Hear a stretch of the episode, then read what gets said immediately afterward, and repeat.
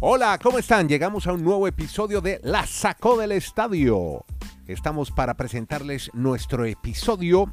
Hoy día estamos a 10.48, episodio 10.48. Y vamos a hablar de MLB para comenzar con Dani Marulanda porque hubo fiesta de batazos.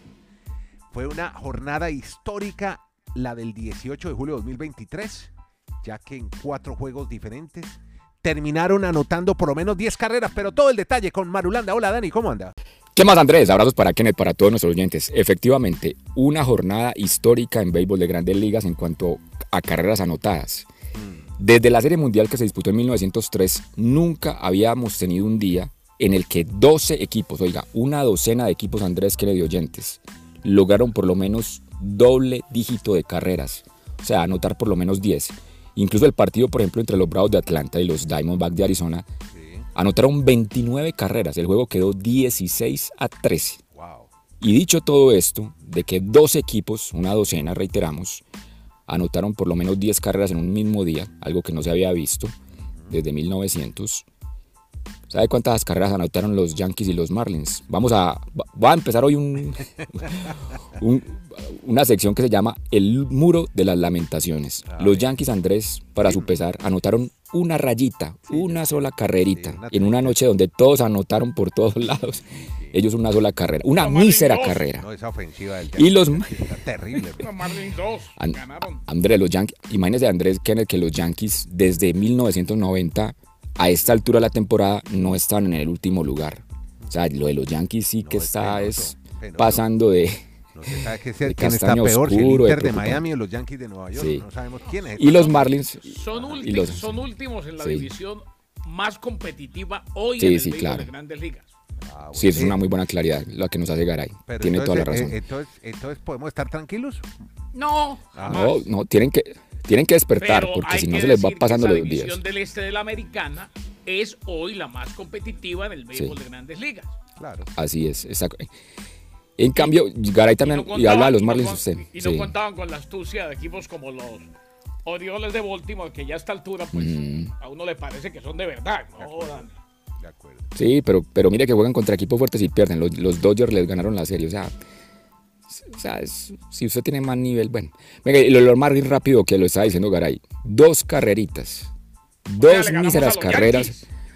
Dos, sí, dos míseras Sí, carreras. Y Andrés, eh, perdón, Sí, el discurso de odio del señor de Marulanda.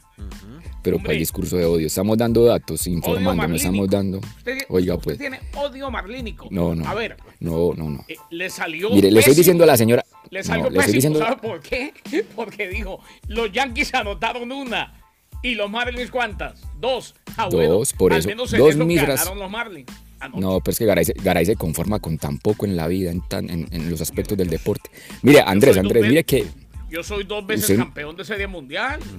por eso se quedó en el pasado. No, pero venga, simplemente lo de los Marlins.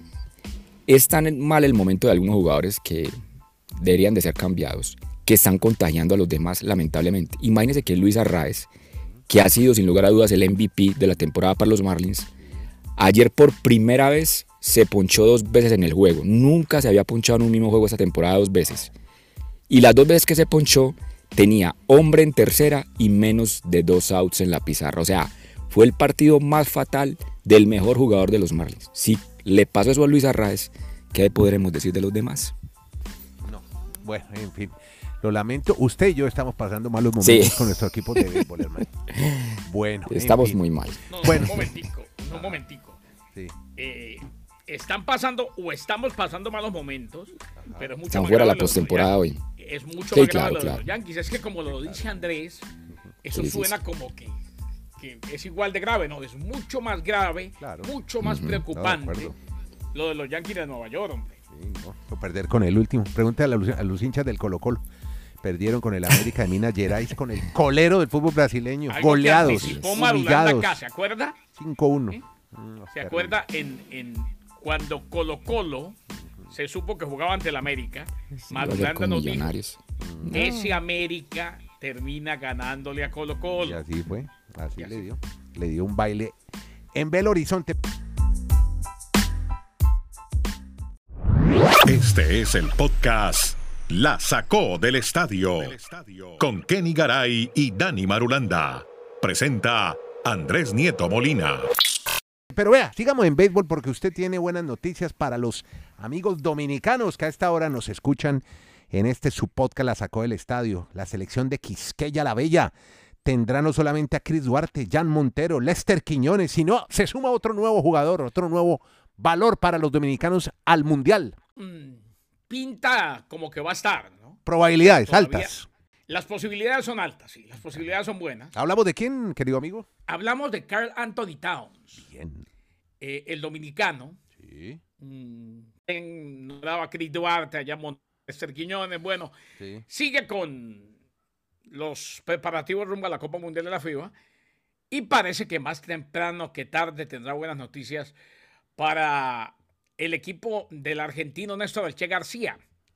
Carl Anthony Towns tiene un 90% de probabilidades de ponerse la camiseta dominicana en la Copa del Mundo. Esto de acuerdo al presidente de la Federación Dominicana de Baloncesto, quien declaró en Sí. un espacio radial precisamente el tema dominicana y eso los tiene contentos y los tiene esperanzados. No se nos olvide que en su momento Al Horford renunció, dijo que no iba a este equipo dominicano que va a estar en la Copa del Mundo, pero en este caso Carl Anthony Towns, que también es figurón en su equipo, al menos tiene la posibilidad de ir. A ver si se le da.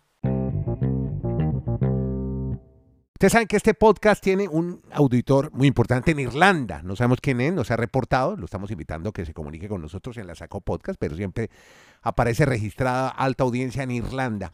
Hablo de Europa porque Dani Marulanda siempre le da buena noticia a nuestros auditores en Europa. Tiene que ver con primero NFL, después Major League Baseball, el béisbol en Europa y ahora la NBA para París, Dani. Efectivamente, Andrés, se ha confirmado de parte de la NBA que vuelve la NBA a su habitual ya, digamos, partido de París. Ya tenían dos ediciones y en el 2024 se va a tener una tercera oportunidad. La fecha ya está incluso establecida para el 11 de enero, cuando los Nets, el equipo de Brooklyn, esté enfrentando a los Cavaliers, el equipo de Cleveland, así que se va toda la parafernalia para París en esa segunda semana del mes de enero puedan disfrutar el año entrante otro jueguito más del fascinante mundo, sobre todo para Europa de la NBA. Va a tocar Yo pensé que iban a llevar a París, Wemby. ¿no? El año entrante. Que- Olímpicos, sí. Tour de Francia. Pero sabes que, pero. Andrés, sabes que yo pensé que iban a llevar a los Spurs por lo de Wemby, pero no. Claro, ¿no? Llevan a los Nets y a, y a los Cavaliers. Pero bueno, usted me, esto es como en el béisbol, ¿no? También es aleatorio. Sí, lo van eso. rotando. Ah, Sí, exacto. La sacó del estadio. ¿Qué va el rollo? El novelón James Harden. ¿Al fin qué? Se va de los Sixers. Parece que eso no tiene vuelta atrás. Kenny, ¿cómo va lo de la barba, hombre? No tiene vuelta atrás, Andrés, pero mm, digamos que los 76ers no están dispuestos tampoco a que eh, se vaya así como así, porque necesitan jugadores de élite. Ayer hablamos de Joel Embiid, Mm, acuérdese, diciendo que precisamente pues él eh, no le importa con qué equipo ganar título de la NBA siempre y cuando lo gane. Bueno, correcto. el gerente general de los Philadelphia 76ers, Daryl Murray, admitió eh, en una emisora, en el 97.5 de Fanatic, el día de ayer, que Harden prefiere estar en otro lugar, pero dijo que solo lo cambiaría por un jugador que mantendría a los Sixers como contendientes al título. Harden optó por su contrato de 35.6 millones para la temporada 2023-24 antes de la agencia libre con la intención de ser canjeado. Eh, a ver qué pasa de aquí en adelante con él, pero los 76 de Filadelfia no van a permitir que se vaya si no tienen a alguien de élite que llegue y los ayude a buscar el tan ansiado título de la NBA. Eh, ahora le pronto otra de béisbol que se nos quedó por ahí engatillada, Kenny, con otro beisbolista muy importante. Porque por ahora, un beisbolista que llegaría a los Rangers de Texas. Porque Dani Marulanda nos tiene informaciones del tenis. Y tenemos nuevamente acción con la colombiana Camila Osorio en Italia. Cuéntenos. Después de su participación en Wimbledon, pues ya está Camila jugando en Palermo, en este lugar hermoso de, de Italia, y ha ganado en el primer partido. E incluso ya tiene pues establecido quién va a ser su rival en octavos de final. Va a ser, hemos hablado mucho de las Andrevas, pero ¿se recuerda lo de Mirra, la chica de los 16 años? Sí, claro. Pero no es esta Mirra, es ¿Ah, la hermanita. No me La diga. hermanita mayor, Ah, claro, se llama que juega tenis. Claro. Sí. Incluso Erika, Erika es la mayor, Erika tiene 19 y Mirra tiene 16. Lo que pasa es que Mirra irrumpió como con más talento aparentemente en, en, en esos primeros torneos que ha jugado, a diferencia de su hermana que es la mayor, que va a ser la rival de Camila Osorio en los octavos de final de ese torneo de Palermo, Italia. Viene entonces por Camila que pues logró ganar su primer partido allí en ese torneo. Óigame, ¿cómo le parece que en un partido de tenis pasó en Budapest hay otro torneo WTA? Sí. ¿Y cómo le parece que se retiró una ¿Cómo va china? eso? No, pero es que o escuchen lo que pasó, que es una anécdota pues bien curiosa y, y an- totalmente antideportiva, porque estaba jugando una china, Shan Shui, y se retiró del partido. Resulta que una bola que ella consideró que había quedado adentro, había entrado, para la jueza no, fue out. Entonces, cuando no dejó ni siquiera que la jueza bajara de la silla, porque su rival, que es una tenista húngara, llegó hasta el punto donde había caído la bola y la borró con el pie, porque juegan en polvo de ladrillo. Y entonces no se puso, entonces claro, ella consideró que era un gesto antideportivo porque no dejaron ver si la pelota entró, o si entró o salió. Sí. Borró su rival, la pelota quedó out y ella se retiró. Dijo, mire, ta- tal vez yo no sigo jugando, seguramente le van a clavar una multa. Se despidió de la jueza y ante el abucheo del poco público que había en este torneo de Budapest, un gesto antideportivo de una rival de apellido Tot, una húngara que le borró eh, la pelota de out para que la jueza no pudiera ver si había entrado o salido esa pelota. ¡Horror! Pasó en un campeonato Sí. WTA. Bueno, Y Andrés, ahora, ahora que usted habla de estas anécdotas que se dan en el tenis, pues recordemos la de, de Wimbledon que se dio hace poquito precisamente con Mirra Andreva. Claro. Ustedes vieron cuando está, es muy habitual, incluso los patrocinadores lo permiten, es, es el whisky, el que se puede consumir sin problemas en las tribunas de, de Wimbledon. Sí, No sé si estoy errado, sí es whisky, sí. sí, no, no estoy Sé seguro. que es un cerveza. experto. No, no. Yo No, creo no, no, que no, no, champaña. no, porque es un, Ah, también puede ser. ah, champaña. espumante. O será vodka. Bueno, ya, me- ya me estoy enredando, pero es un licor para no enredar a nuestros oyentes. Ajá. Sí, sí. Lo No, que sí descorchado. se consumen mucho fresas con crema y me Ah, sí, sí, fresas con crema no faltan. Son deliciosas. Pero bueno, Clásico. pero la anécdota que le quedó a Mirra Andreva es que en pleno partido, pues uno de estos grupos descorchó una de estas botellas en el momento que ella iba a sacar y la desconcentró, porque como hay tanta, tanto silencio en el momento del saque, Claro. se escuchó el ¡pac! de cuando se descorcha la botella, que incluso el, el referee les dijo, el juez de silla les dijo, por favor, eviten abrir las botellas en el momento del saque. Y obviamente, pues todo el estadio se echó a reír. No, increíble. Bueno, eso, Mucha- vea, y una última multa. ¿Usted se acuerda que esa misma Andreva había tenido un gesto antideportivo porque hizo un Ah, gesto, tiró sí. la raqueta Usted y la como que, multaron? usted como que no la quiere mucho la niña de No, 16 no, no, no, años. no. Tiene no. 16 no, no, años. yo iba a hablar de lo estricto que son los jueces en Inglaterra, Ah, en el Wimbledon, sí. porque usted se acuerda en la final, ah, no, usted no la vio, pero bueno, hay un momento en que él, Djokovic, en un momento de furia, cuando pierde un punto, Kenny sí la vio, que él sí vio todo el partido. ¿Se acuerda cuando tiró la raqueta contra la malla y la rompió? Djokovic. Sí, claro. Y, Yo no, no, no, yo no lo vi ese pedazo. Bueno, ese pedazo. tiró la raqueta contra, exacto, contra la malla y terminó Emberracao. pegando en el tubo Exacto. y quedó hecha añicos, como dicen algunos. Sí. Quedó en pedazos y, y en la premiación vi a alguien besando la raqueta. Ah, bueno. Quiero, quiero contarle que ya salió la multa por ese gesto también antideportivo, de tirar la raqueta y romperla. 8 mil dólares le cobran a Djokovic por eso, por ese gesto. 8 mil dólares, bueno, se va a ganar 1.53 millones de dólares. 8 mil, eso es un- el pelo del gato. Pero bueno, pero 8 mil es platica, para uno es platica o no. No, no, y Ah, pero bueno. 8 mil, a ver, más allá de los millones que tiene, una multa de 8 mil es, es- pues, es es plata. plata. para cualquiera. Pero claro. Son 8 mil. Ahora, al que vi, yo lo que no entiendo es si esa raqueta, después de que la daña, después de que quedó totalmente Es dañada. inservible, ¿no? Eso no sirve ya. Sí, ¿a quién se la dio? El, que se la dio Ah. o, a, o a- a alguien se la dieron, ¿no? Ajá. Y salió en plena premiación besando la raqueta. Ah, mire, esa sí no la tenía, vea usted. Pero bueno, ese- romper esa raqueta le costó esa multa a Djokovic, muy estricto los ingleses. Cualquier gesto antideportivo, grosero, lo multan en Wimbledon.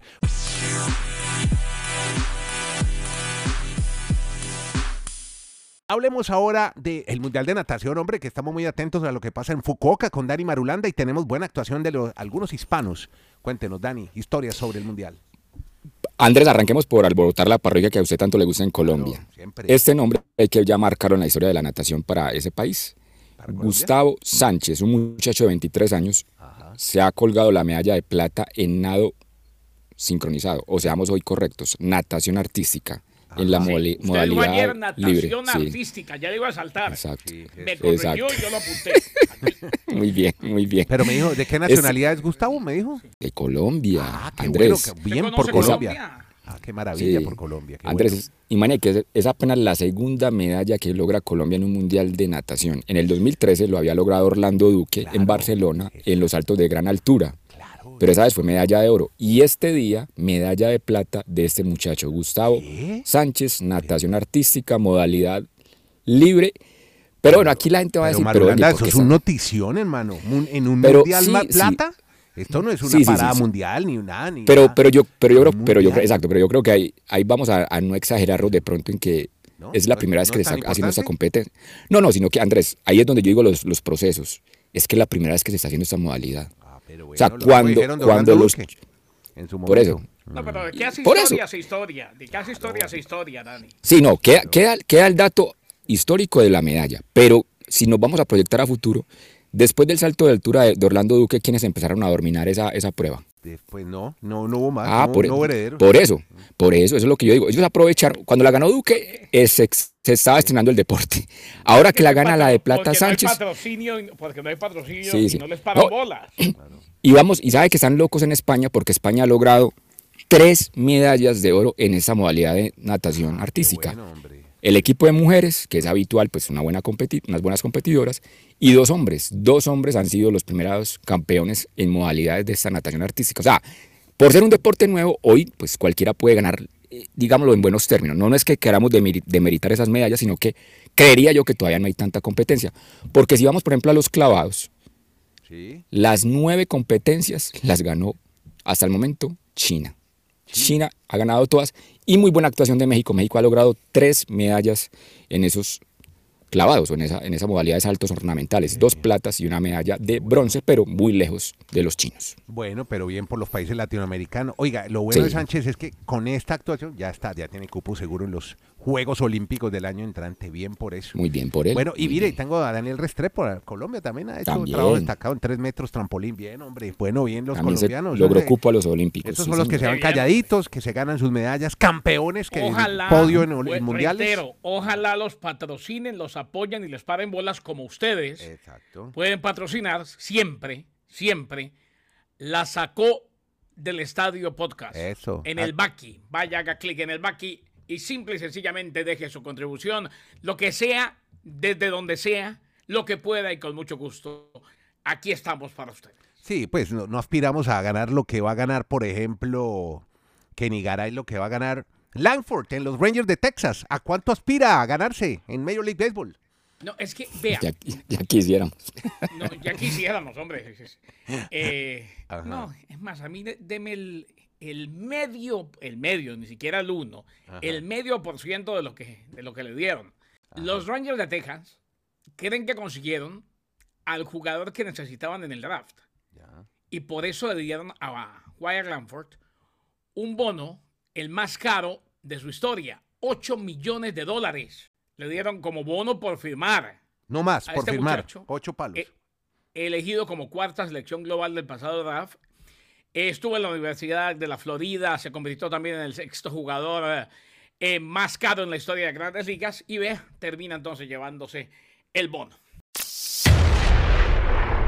Podcast La Sacó del Estadio. En Twitter, arroba La Sacó Podcast.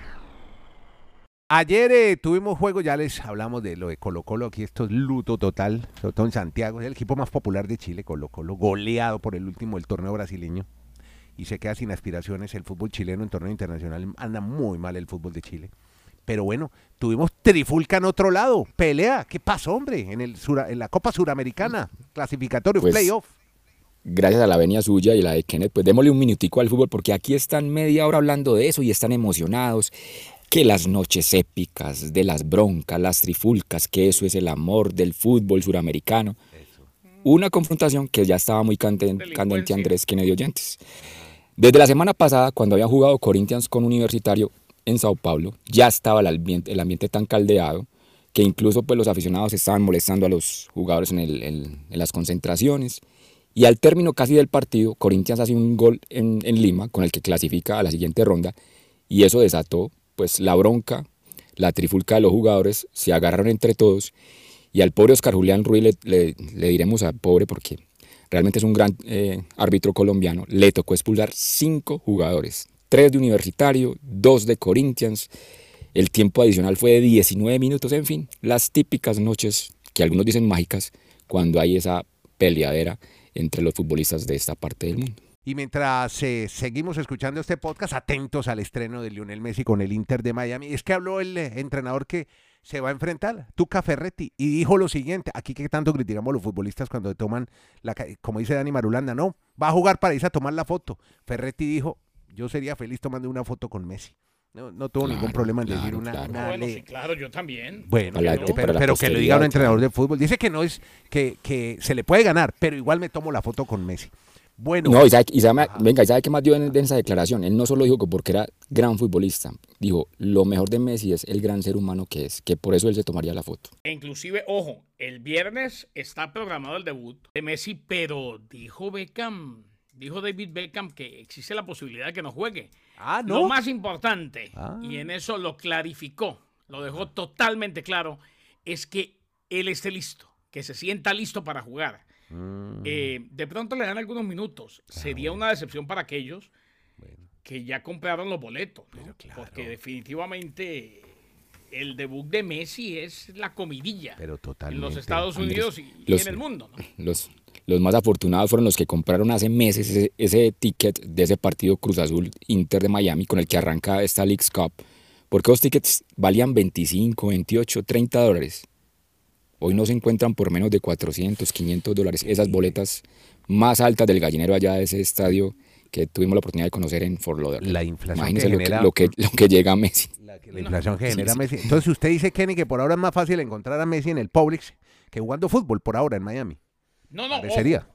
No, no. Probablemente. Ah, bueno. A ver, si Beckham lo dice, muy seguramente es porque Messi le dijo, no me siento todavía listo para empezar. Ah, bueno.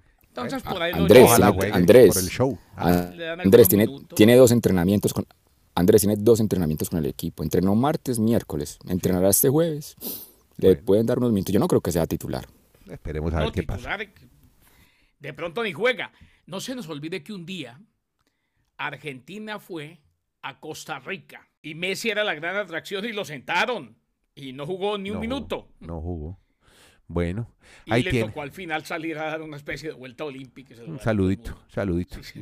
Bueno, muy bien, muchas gracias Kenny Garay. Él está en Bristol, Dani Marulanda desde el Retiro. Yo soy Andrés Nieto, me reporto desde Colombia. Gracias por seguir este podcast, por suscribirse, muy importante para que usted reciba la notificación cuando se encuentre alojado y usted pueda oír estos rollos, esas historias, estos cuentos buenísimos que, que nos echan nuestros compañeros sobre todos los deportes, todos y las ligas americanas. En esto que se llama... El podcast la sacó del estadio.